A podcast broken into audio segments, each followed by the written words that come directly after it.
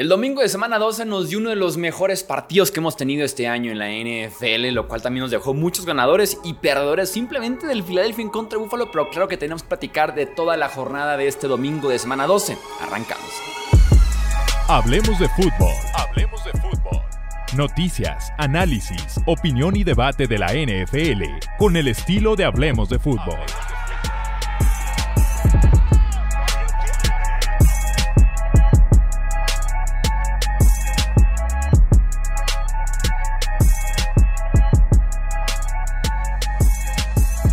Tal amigos? ¿Cómo están? Bienvenidos a una edición más del podcast Hablemos de Fútbol. Yo soy Jesús Sánchez. Un placer como siempre estar con ustedes.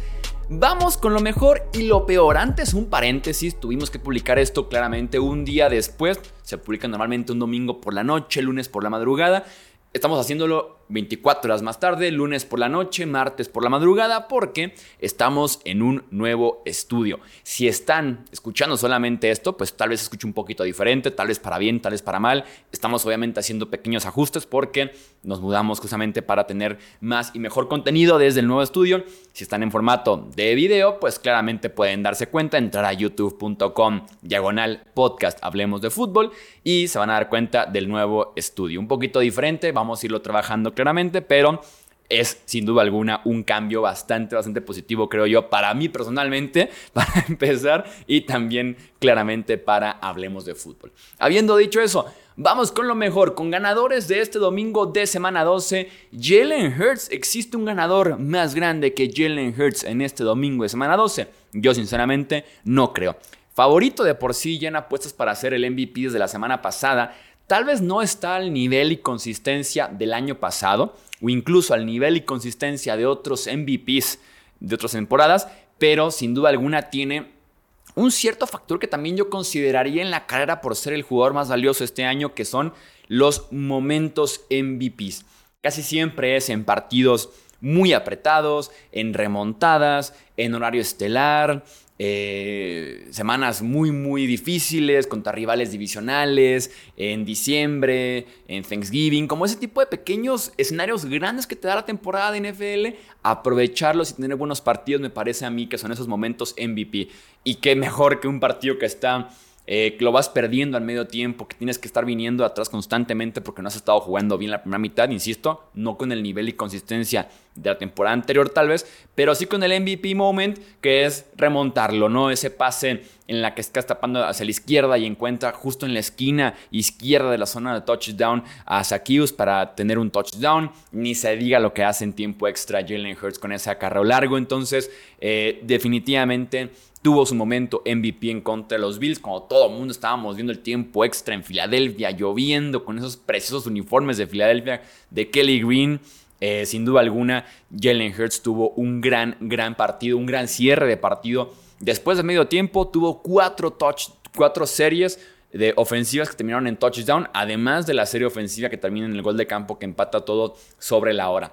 Pero no fue el único quarterback que tiene su gran momento en este partido, que tiene que consideramos ganador, que consideramos de lo mejor de esta semana 12, que es Josh Allen, el quarterback de los Bills. Fue un gran partido. Como corredor, Josh Allen es un arma única en la NFL, es un arma extremadamente peligrosa en la NFL, eh, Josh Allen como corredor.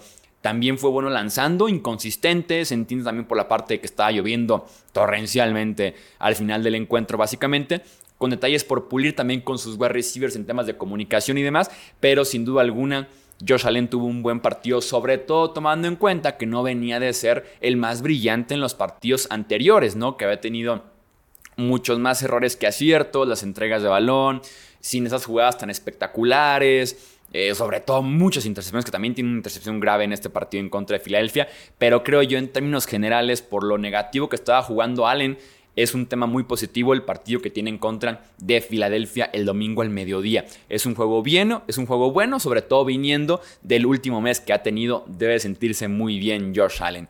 Siguiente ganador, la ofensiva de los Pittsburgh Steelers, 424 yardas ofensivas tienen los Steelers en contra de los Bengals, que no es una mala unidad, no está jugando al nivel tal vez esperado de otras temporadas, pero sin duda alguna es una unidad decente, respetable la de los Cincinnati Bengals. Llevaban 58 partidos desde la semana 2 de la campaña 2020 que no hacían más de 400 yardas ofensivas los Steelers, incluyendo 6 jugadas de más de 20 yardas. Kenny Pickett trabajó todo el campo, que es lo más valioso. Kenny Pickett no volteaba a ver el centro del, terreno de juego con Matt Canada. Todo era estar lanzando hacia los costados, hacia la izquierda, derecha, pero nada hacia el centro. Y sí pudo trabajar finalmente el centro de la formación. Se siente la diferencia. Era obvio dejar ir a Matt Canada y sin duda alguna es un acierto y se comprueba ese acierto después de este partido que tienen en contra de los Bengals. Imagínense estar en un trabajo ustedes y que tú digas, no sé, de ventas, ponle tú. Conmigo, el equipo vendía el equivalente a mil dólares mensuales, ¿no? Me voy yo y el siguiente mes venden 10 mil dólares. Se debe estar sintiendo muy mal Matt Canada. Siguiente ganador, en general los Denver Broncos, sobre todo la defensiva de los Broncos, pero creo que también corrieron bien y Russell Wilson hizo lo suficiente para poder ganar el partido, que es lo que ha estado haciendo constantemente, pero la defensiva. Cinco ganados eh, de forma consecutiva, la defensiva lo hizo muy bien, sobre todo la defensiva aérea de Denver en contra de Dorian Thompson Robinson, el quarterback novato de los Cleveland Browns.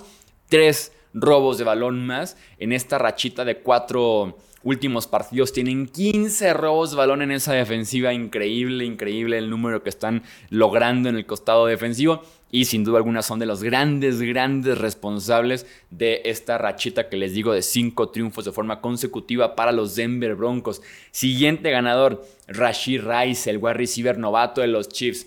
Ha quedado demostrado en twitter.com diagonal Chuy Sánchez-bajo o aquí en el podcast que Rashid Rice, si lo decíamos, es el mejor wide receiver de los Chiefs porque no está jugando más.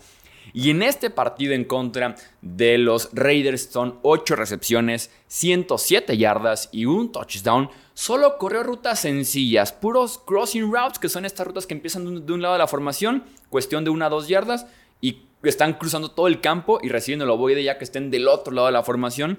Y a partir de ahí con solamente poner el ovoide en sus manos, era momento de que él hiciera el resto, que era garantía eh, Rashid Rice, porque tiene una combinación brutal de tamaño con explosividad, con aceleración. Entonces el tipo es muy bueno ya que tiene el ovoide en las manos y es lo que estuvo haciendo justamente el staff de coacheo de los Chiefs en este partido.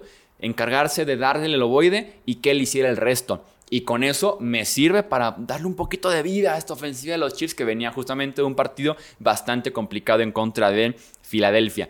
Deben darse cuenta de su talento y utilizarlo por lo menos así, pero utilizar a Rashid Rice. Siguiente ganador, Jesse Bates, safety de los Falcons. La defensiva de Atlanta ha venido de más a menos. El que se ha mantenido en un nivel buenísimo es Jesse Bates, el safety Atlanta. Tiene un pick six de 92 yardas en contra de los Saints. Y después tiene otro robo de balón valiosísimo. El partido estaba 14-12. Los Saints venían de un muy buen acarreo de Tyson Hill. Y el tipo se encarga de golpear el ovoide, conseguir el fumble en su propia yarda 9 para mantener una ventaja de dos puntos. Una ventaja que prácticamente estaba perdida. Porque en la yarda 9 tienes por lo menos un gol de campo, probablemente un touchdown. Y Jesse Bates llega y salva el balón, como roba el balón, salva la defensiva, salva a los Falcons. No hay victoria de Atlanta en contra de Nueva Orleans sin Jesse Bates. El impacto que puede tener un safety, sin duda alguna, es importante. Jesse Bates tuvo el mayor impacto posible, básicamente, con dos robos y un touchdown defensivo. Y para cerrar ganadores, Kyren Williams, el corredor de los Rams de Los Ángeles, no jugaba desde hace seis semanas, desde mediados de octubre regresa con todo, 16 acarreos, 143 yardas y también tiene 6 recepciones, 61 yardas y 2 touchdowns. Los Rams estuvieron sobreviviendo un poquito sin Karen Williams, con Royce Freeman, Darrell Henderson, pero es otro nivel sin duda alguna el que les da el running back novato. Vamos ahora con los perdedores, con lo peor que nos dejó este domingo de semana 12, la ofensiva de los Chargers. Es la que constantemente estaba produciendo, no a los niveles probablemente lo que esperábamos, pero que por lo menos decíamos la ofensiva de los Chargers está presentando cada domingo, diferentes niveles, pero se presenta a jugar. La defensiva es el problema, ¿no? Y en este partido en contra de los Ravens de Baltimore, apenas 10 puntos y tiene 4 entregas de balón, incluyendo fumbles se podría decir como del tridente máximo de los Chargers, ¿no? Keenan Allen, Justin Herbert y Austin Eckler, que Eckler, Dios mío santo, cada vez más complicado el ver a Austin Eckler jugando a un nivel alto, ¿eh? O jugando como el running back uno de una ofensiva, como el caballo principal de batalla de una ofensiva, porque Austin Eckler no da para mucho más y se ha visto esta temporada entre lesiones, bajón de nivel y ese fumble tan costoso que tiene en este partido. Fueron siete series consecutivas de 22 o menos yardas después de que tiene una buena primera serie ofensiva. La serie que rompe con esta maldición, con esta mala racha, de las 7 series consecutivas de 22 o menos yardas es un fumble. Entonces, para llevar a la ofensiva de los Chargers en contra de los Ravens, que sí, tienen una buena defensiva. Siguiente perdedor y es probablemente el perdedor más grande de esta jornada, Sean McDermott. Estamos normalizando o estamos burlándonos mucho de las derrotas cerradas de los Bills en la era de Josh Allen, que el Buffalo está salado, que es la maldición y demás. Y si mejor hablamos de estas derrotas en tiempo extra en partidos apretados como las derrotas de Sean McDermott.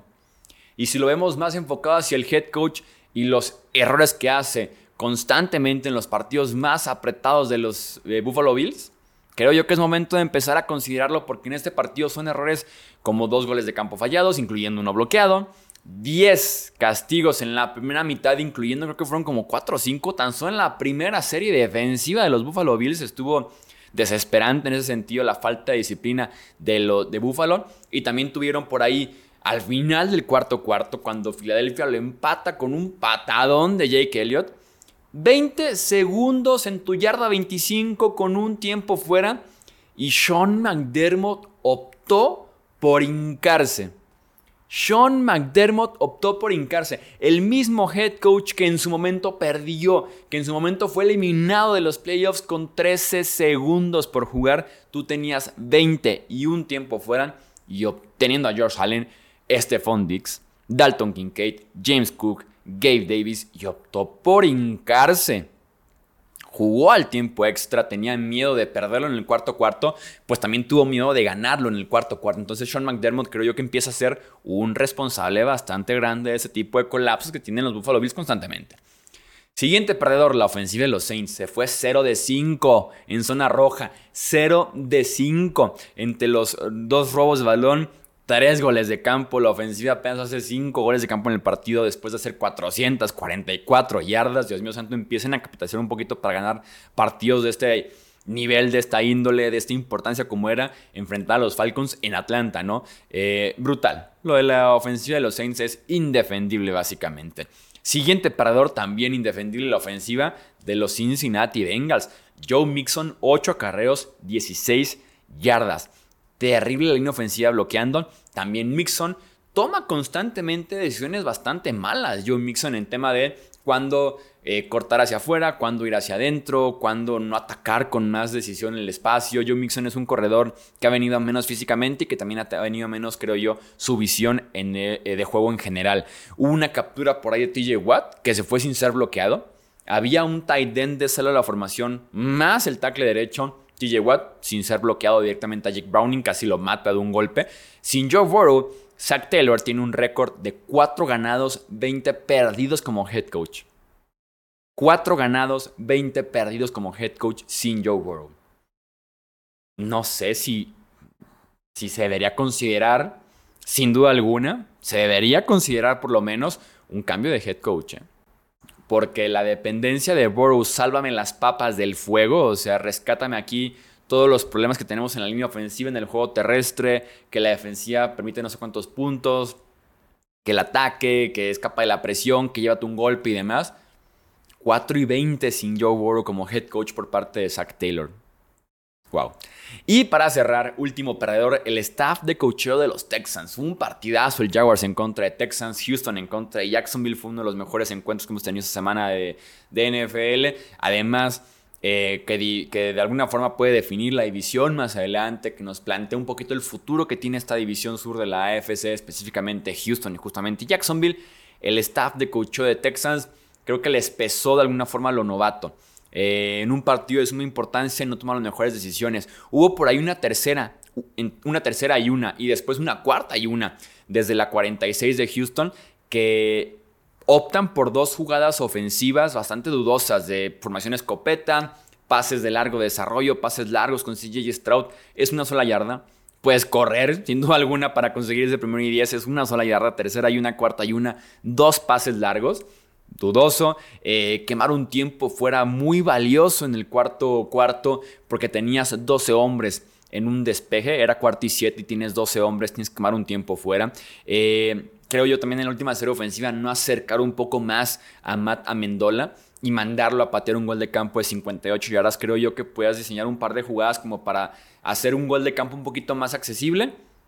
Buscar sí el primero y 10, pero tener la opción de decir, voy a dejarlo un poquito más cerca en caso de que no consiga el primero y 10 y tenga que mandar a mi pateador que tiene un gol de campo récord personal de 49, no mandarlo a patear de 58, que suena bastante más grave, ¿no? Entonces, creo yo que el staff de coach de Houston se le vio un poquito lo novato. Eh, pero definitivamente el talento y el potencial con los Texans está ahí y qué buen partido nos dieron tanto Texans como Jaguars.